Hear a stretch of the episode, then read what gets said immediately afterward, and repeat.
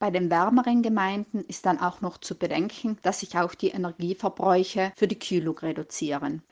Wer seine Fenster erneuert, hat zudem die Möglichkeit, einen Steuerabzug in Anspruch zu nehmen. Dabei gibt es zwischen verschiedenen Varianten zu wählen.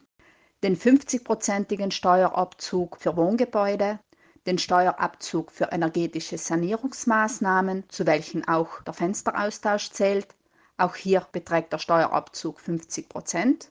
Und dann wäre noch der Superbonus, also der 90-prozentige Steuerabzug, bei welchem die Fenster als Nebenmaßnahme gelten. Um die Steuerabzüge im vollen Ausmaß nutzen zu können, sollte man sich vorab informieren, ob man genügend Steuern bezahlt, denn die Steuerabzüge sind von der Einkommenssteuer abzuziehen. Zudem müssen einige Dinge berücksichtigt werden.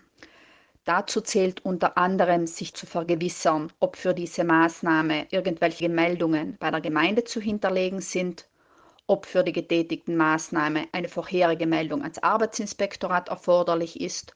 Zudem muss dann noch abschließend die Zahlung mittels einer speziellen Überweisung erfolgen. Innerhalb 90 Tagen nach Fertigstellung der Arbeiten muss dann zusätzlich in telematischer Form eine Meldung an die ENEA folgen also einige Dinge, die unbedingt berücksichtigt werden müssen, um den Steuerabzug dann auch tatsächlich nutzen zu können.